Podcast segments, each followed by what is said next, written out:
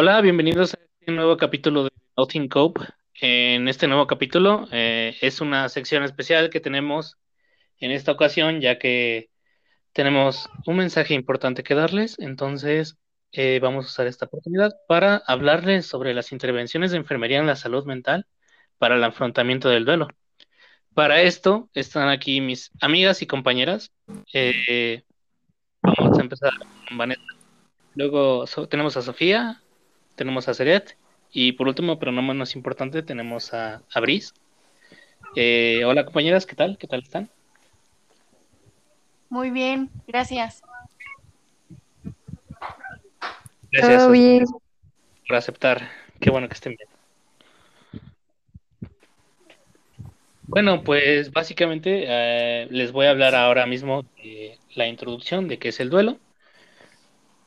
Y pues a lo largo de la vida eh, se presentan momentos difíciles en los cuales nos debemos saber manejar, siendo uno de los críticos los relacionados a la muerte, con algún ser querido o, o algo parecido, eh, debemos hallar la forma de afrontar esa situación. Todos los seres humanos durante la vida nos enfrentamos a múltiples y diversas pérdidas. Esto nos lleva a vivir el duelo. Es una experiencia inevitable que conlleva sufrimiento, pero su superación puede ser oportuna y puede fortalecer la madurez y el crecimiento de la persona. Eh, la palabra del duelo proviene del término latino dolus, que significa dolor. Es la respuesta emotiva de la pérdida de alguien, o algo incluso. Eh, es un término que en nuestra cultura suele referirse al conjunto de procesos psicológicos y sociales que siguen a la pérdida de una persona. Eh, esto conlleva una reacción emocional y un comportamiento en forma de sufrimiento y aflicción. Cuando el vínculo afectivo se rompe entre la persona. Eh, ahora mismo, eh, mi compañera y amiga Sofi nos va a hablar un poquito de, ese tema. Adelante, por favor. Gracias, Rubén. yo voy a hablar acerca, de algunas tareas. Eh, son cuatro. Y bueno, hay ciertas tareas que deben realizarse para establecer el equilibrio durante un proceso del duelo. Mm, Parte de esta tarea, la primera que es aceptar la realidad de la pérdida, es aceptar la realidad. Esto lleva un poco de tiempo porque implica no solo una aceptación intelectual, sino también emocional. Y a veces no se logra completar por negar la realidad de la pérdida, negar el significado de la pérdida y negar que la muerte sea irreversible. La tarea 2 es trabajar las emociones y el dolor de la pérdida. Aquí es uno de los, uno de los propósitos es el asesoramiento psicológico. En procesos del duelo es muy importante ayudar a, que la persona no esté cargando o no esté arrastrando el dolor a lo largo de su vida. La tarea 3 es adaptarse a un medio en el que el fallecido está ausente. Aquí muchas veces eh, se tiene que asumir un rol de la persona que ya no está ya sea que ahora eh, la persona va, va a manejar la economía sola, va a vivir sola, mm, si hay hijos va a tener que educarlos sola. La tarea cuatro es recolectar emocionalmente, eh, como dijimos en la tarea uno, eh, aceptar la realidad y además seguir viviendo muchas veces, eh, no sé, por ejemplo, en una esposa no vuelve a, salir con otra persona, no vuelve a, tener como una relación porque ella siente que, que le está faltando al respeto a la persona que ya no está con vida, que ya no está presente y existe como un freno en su vida a menos de que las tareas sean completadas y pueda seguir adelante sin ningún problema. Otro punto son los factores que afectan al duelo, como por ejemplo quién era la persona, el nivel de apego y familiaridad con la persona fallecida, mm, ya que ya si es madre, padre, hijo, la naturaleza del apego, la fuerza y seguridad del apego, la ambivalencia en la relación y los conflictos con el fallecido. También el tipo de muerte, si se trató de una muerte repentina o inesperada. También la duración de la enfermedad pudo ser larga o corta. En el segundo caso, si fue corta, no hubo como tiempo de asimilar la realidad.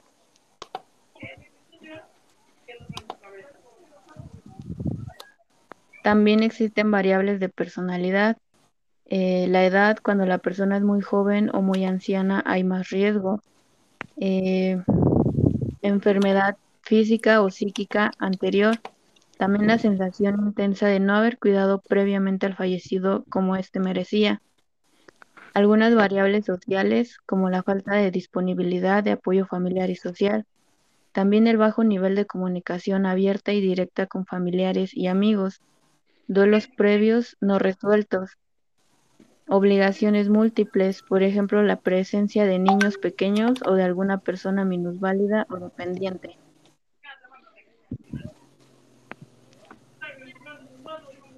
Ok, es muy interesante ese tema, ya que podemos observar cómo va variando según el tipo de la persona que está afectada, ya sea el hijo o la madre. Eh, muy interesante aportación, Sofía. Gracias. Eh, vamos a pasar al siguiente tema con mi amiga Seret. Seret, adelante. Sí, mira, ahora yo voy a hablar sobre las estrategias de afrontamiento. Estas son súper importantísimas porque, bueno, se tratan de tres en concreto, que te voy a hablar del afrontamiento tanto el cognitivo, el afectivo y el conductual. Eh, bueno, eh, en principio está el cognitivo, que este va a tratar más que nada sobre la aceptación. También es muy importante para reconocer, respetar y tolerar a todo lo que eh, abarca el afrontamiento del paciente, que va a tener el paciente. Y bueno, en esto se trata de, bueno, entra en juego la anticipación, también el autoanálisis, el humor, la planificación, la reevaluación positiva y también la reestructuración mental y ni hablar de la preocupación. Ahora bien, eh, también mencioné el afectivo. Eh, pues bueno, el afrontamiento afectivo va a implicar varios aspectos, como lo son tanto la agresión pasiva, la hostilidad, el aislamiento social, los apoyos sociales, el autocontrol, la catarsis. Esta es fundamental para todas las personas eh, que tratamos nosotros como, como los enfermeros que somos, ¿no? Y pues también debe de tratarse el aspecto del escape o evitación de situaciones y por supuesto también debe de abarcar la supresión, ¿no? Eh, eh, esto más que, más que, nada es para la evitación intencional de ideas, eh, de recuerdos, etcétera. Y también por último, bueno, te digo que nos encontramos con el afrontamiento conductual. Este, si bien su nombre dice de qué trata, pues también no está de más explicar los aspectos que abarca. Mm, los, los aspectos que abarca van a ser tales como pues el afrontamiento directo, la autoafirmación, la falta de afrontamiento, que es algo muy común en las personas, que se niegan o se resisten a, una realidad y también trata de la postergación, que este hace que el duelo, el afrontamiento, pues se alargue y que el proceso sea más largo y después se vuelve pues más complicado. Y, también me gustaría mencionar que pues todo esto no está de más recalcar que la atención familiar no debe acabar con la muerte del enfermo, sino que esta atención debe continuar aún después del proceso porque es muy importante supervisar y pues apoyar la, elaboración o estar en el camino del duelo para poder facilitarnos tanto la detección como eh, cualquier otra complicación de manera precoz y así dar un mejor tratamiento y pues evitar futuras complicaciones. Claro, es, es fundamental eso, ya que pues eh, a veces eh, el personal pues vemos solo al, al, paciente, ¿no? Y realmente es igual a la familia. Eh, gracias por tu aportación, ¿eh? Saret. Gracias.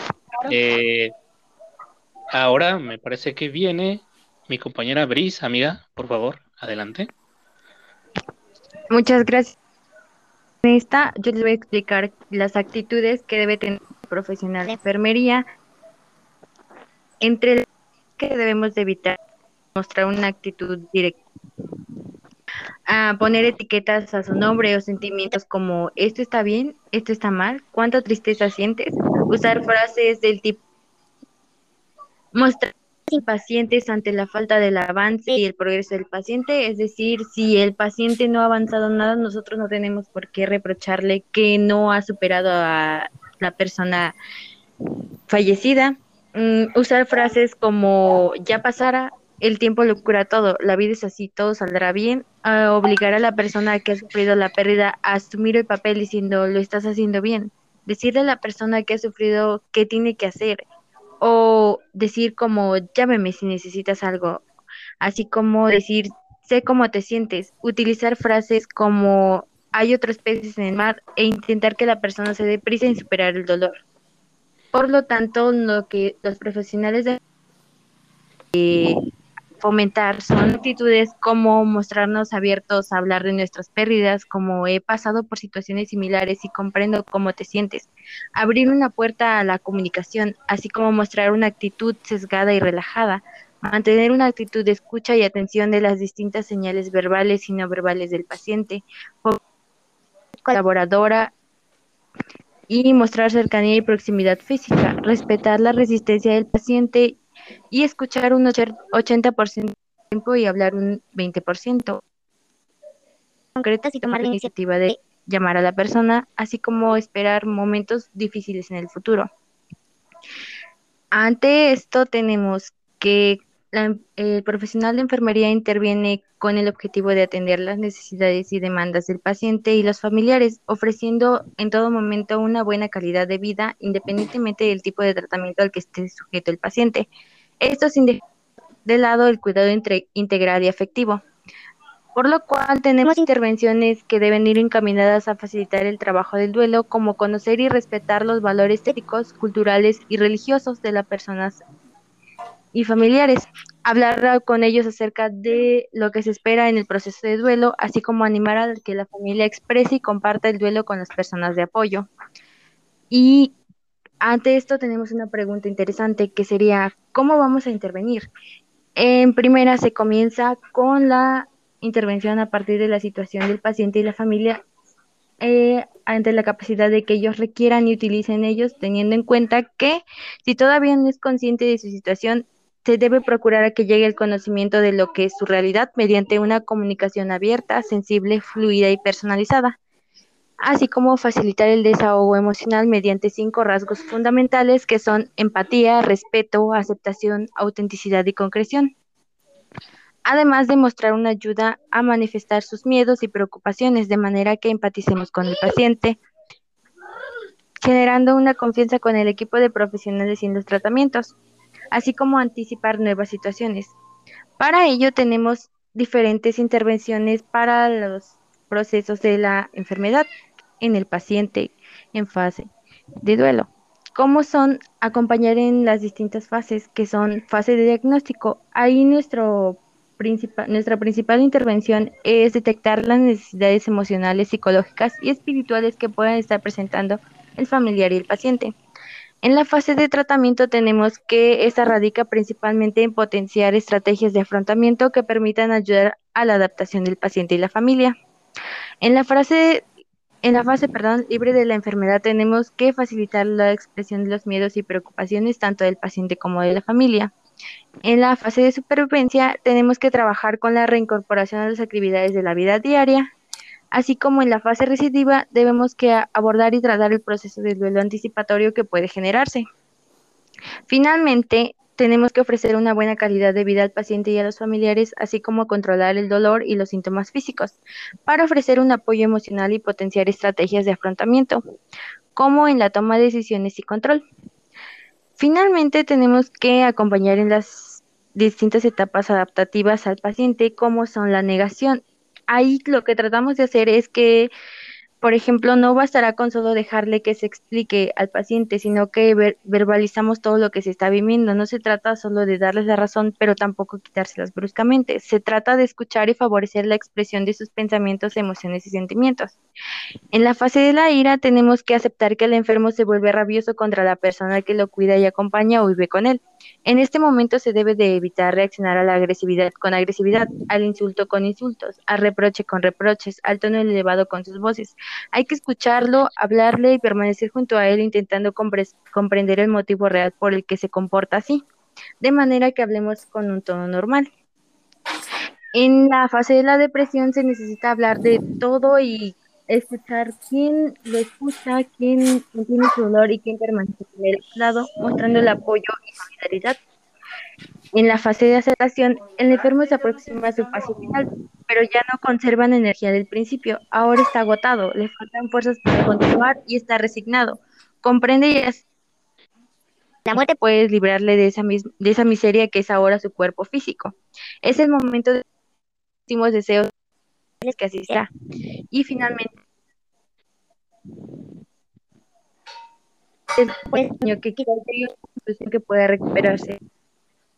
Espero hay que dárselas. Eh, lo que debemos hacer es un motivo para seguir viviendo. No se trata de mentirle porque para él su esperanza es un deseo. Con esto termino mi participación.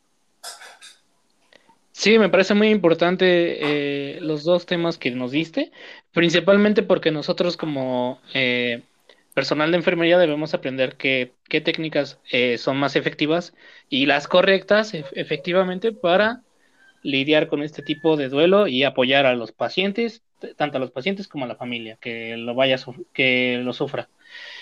mi compañera Vanessa, por último, pero no menos importante, va a completar en donde se quedó mi amiga Brisa. Hola, sí, claro. Mira, es referente a las intervenciones del proceso de la enfermedad, también con, mm, eh, continuamos con acompañar en las emociones del familiar. Estas van a ser antes del fallecimiento del familiar, como por ejemplo eh, ayudar a repartir tareas entre los miembros de la familia para que todos sientan eh, partícipes y útiles, así como también se expresen sus sentimientos con los profesionales de la salud o con otros mal e informal, así como también permitir que el paciente decida con quién morir o de qué manera eh, cuidar sin que los cuidadores se sientan ofendidos. También se deben explorar miedos y, y prever la organización de aspectos prácticos si el familiar se puede encontrar solo en el momento del fallecimiento así como también animar a resolver asuntos emocionales pendientes, anticipando que siempre quedará alguno, pues no existe relación perfecta. También se debe familia para la final. Otra intervención es después del fallecimiento del familiar, ayudar en la primera tarea, hacer real la pérdida.